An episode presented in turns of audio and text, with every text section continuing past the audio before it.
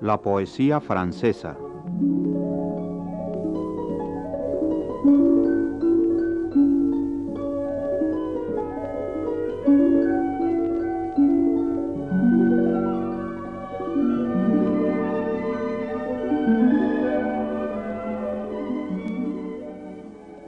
Ulalume de González de León ha planeado una serie de pláticas sobre la poesía francesa.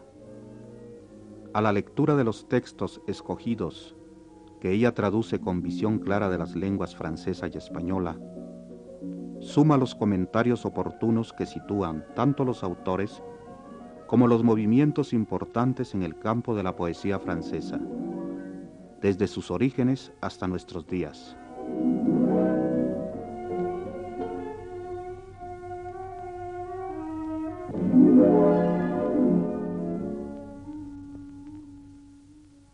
Tanto Villon como Comín, famoso cronista contemporáneo del poeta, pertenecen todavía a la Edad Media. Son las dos últimas figuras brillantes de esa época.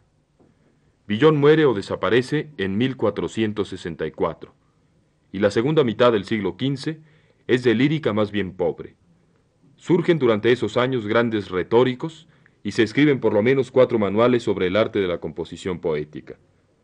Recordemos que el hombre reacciona siempre contra el pasado inmediato, y ese final triste del siglo XV fue el que determinó que los hombres del XVI vieran en la Edad Media un período sombrío y se pusieran a hablar en todos los dominios de resurgimiento, florecimiento, renovación y otras cosas por el estilo.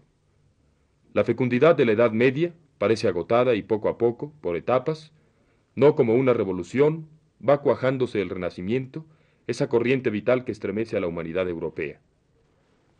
La escolástica se ha convertido en un gastado juego de palabras y los grandes humanistas, otorgándole a la razón la confianza que la Edad Media no le brindara nunca, emprenden la conquista de su propio pasado.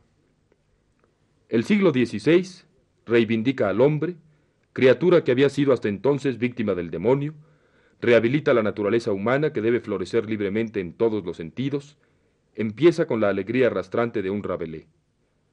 Pero ese impulso se verá frenado por la reforma, la contrarreforma, las sangrientas guerras de religión, y el siglo llegará a su crepúsculo con el escepticismo de un Montaigne. ¿Cuál es, durante este siglo, la situación de la poesía francesa? ¿Qué cambios fundamentales se preparan en ella?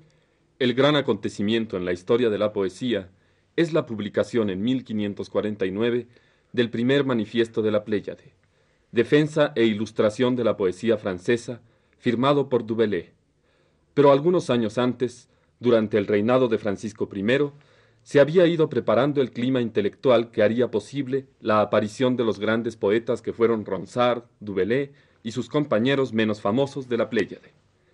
En efecto, Francisco I fue un protector de las artes. Se le llamó el padre de las letras. En su corte brillante y refinada, la poesía ocupaba un lugar importante. Así como el monarca gustaba llevar a su palacio todos los lujos que le podían proporcionar la arquitectura, la escultura, la pintura, también supo amueblar su espíritu con las producciones de los poetas cortesanos. Así es que, en el programa de hoy, hablaremos de estos poetas que, si bien no fueron tan importantes para la historia de la lírica francesa, fundaron en Francia el espíritu renacentista. De Ronsard, Dubellé y el resto de la Pléyade nos ocuparemos en los siguientes programas.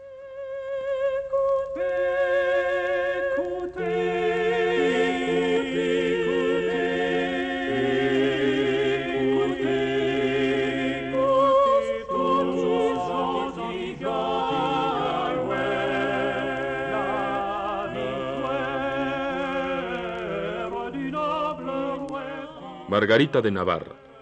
Francisco I, para la historia literaria, se borra ante la figura de su hermana Margarita, casada en primeras nupcias con el duque de Alanzón y luego con el rey de Navarra. Se funden en ella todos los movimientos, todas las tendencias del Renacimiento francés, de manera más notable que en Marot, quien la sobrepasa sin embargo en talento literario. Es una mujer comparable a los ejemplares femeninos más completos que haya podido ofrecer Italia. Vive rodeada de poetas y de sabios que son sus sirvientes, sus secretarios o sus protegidos. Recibe versos de Marot y sin ser protestante mantiene correspondencia con Calvino. Escucha complaciente a cuanto filósofo o teólogo se presente, siempre que no sean escolásticos. Habla muchas lenguas, viaja interminablemente, se interesa por todos los géneros, verso, prosa, canción, drama, religión, mitología, y ocupa además un eminente lugar en la corte de su hermano, el de fiel consejera y hábil diplomática. Recordemos que cuando el rey se halla cautivo en España, Margarita viaja para negociar su libertad. En sus poemas es, ante todo, una mística y una sentimental.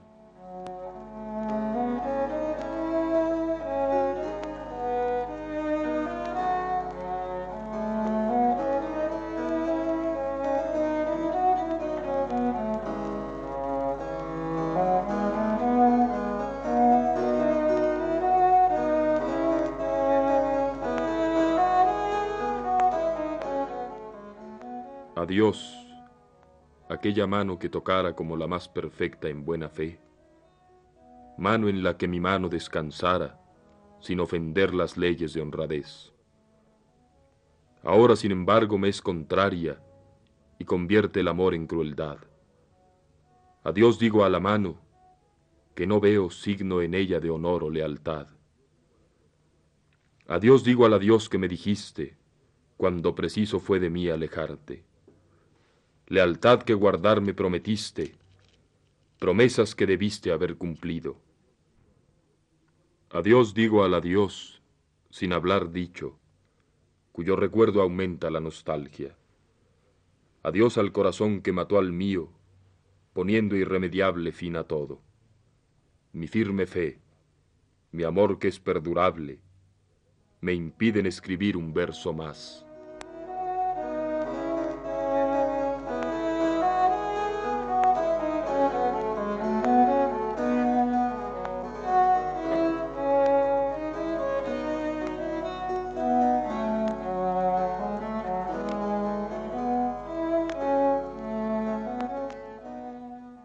Si Dios me ha dado a Cristo y es mi dueño, ¿podría yo seguir a otro maestro?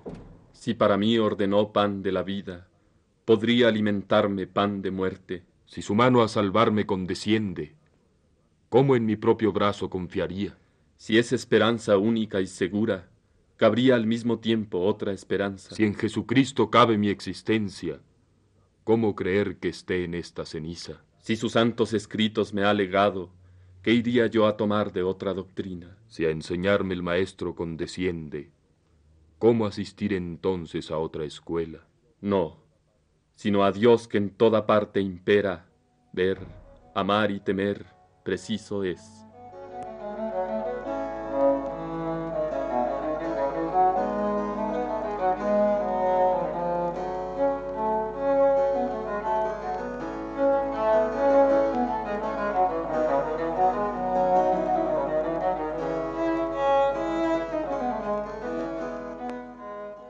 Melán de Saint-Gelais, amigo de Marot y adversario de Ronsard, supo agradar a Francisco I.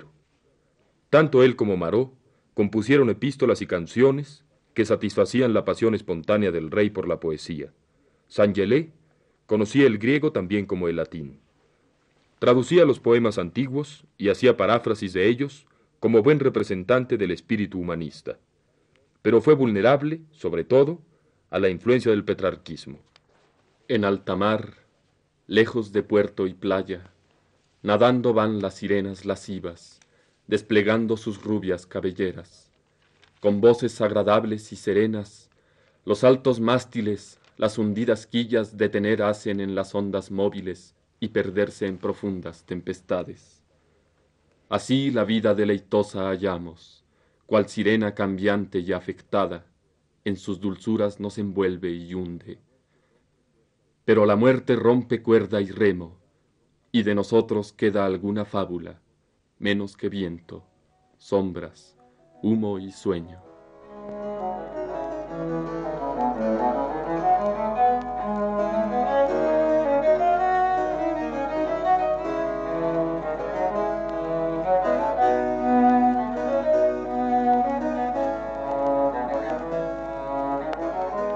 Clemán Maró de los tres poetas que hoy citamos, Marot es el más importante. Como en Margarita de Navarra, su protectora, hay en él una fusión de renacimiento y reforma. Sin embargo, la reforma lo rechaza. Se convirtió, es verdad, pero no se convirtieron sus malas costumbres. Este poeta puso su talento al servicio de la corte, pero lo hizo con perfección, de allí su calidad. Para hacerse leer por damas y caballeros refinados y cultos, había que ser breve, para no aburrir, claro para no fastidiar, ingenioso para divertir. El público era, además, frívolo y egoísta, y Marot comprendió a la perfección qué necesitaba para ganar sus aplausos.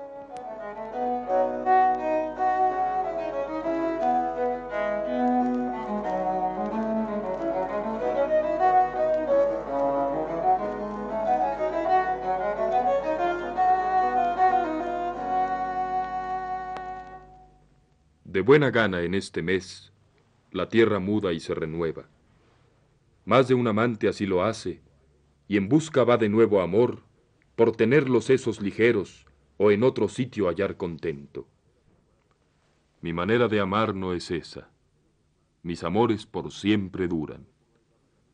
Claro que no hay dama tan bella que no le diezmen la belleza enfermedad, edad o penas, y la fealdad se las lleva en su barca mas nada puede afear a la que pretendo siempre servir, y como es bella, mis amores por siempre duran.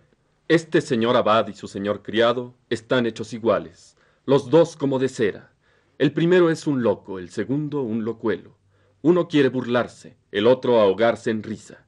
Este bebe del bueno, no del peor, el otro. Pero llega la noche y ambos están inquietos.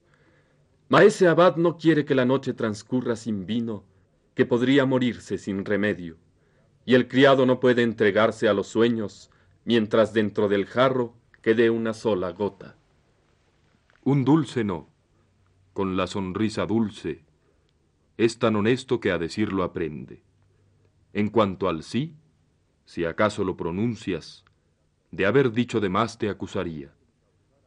No porque me causara algún fastidio tener el fruto que el deseo apunta, pero al dármelo, yo te pediría dijeras, no, no será tuyo nunca.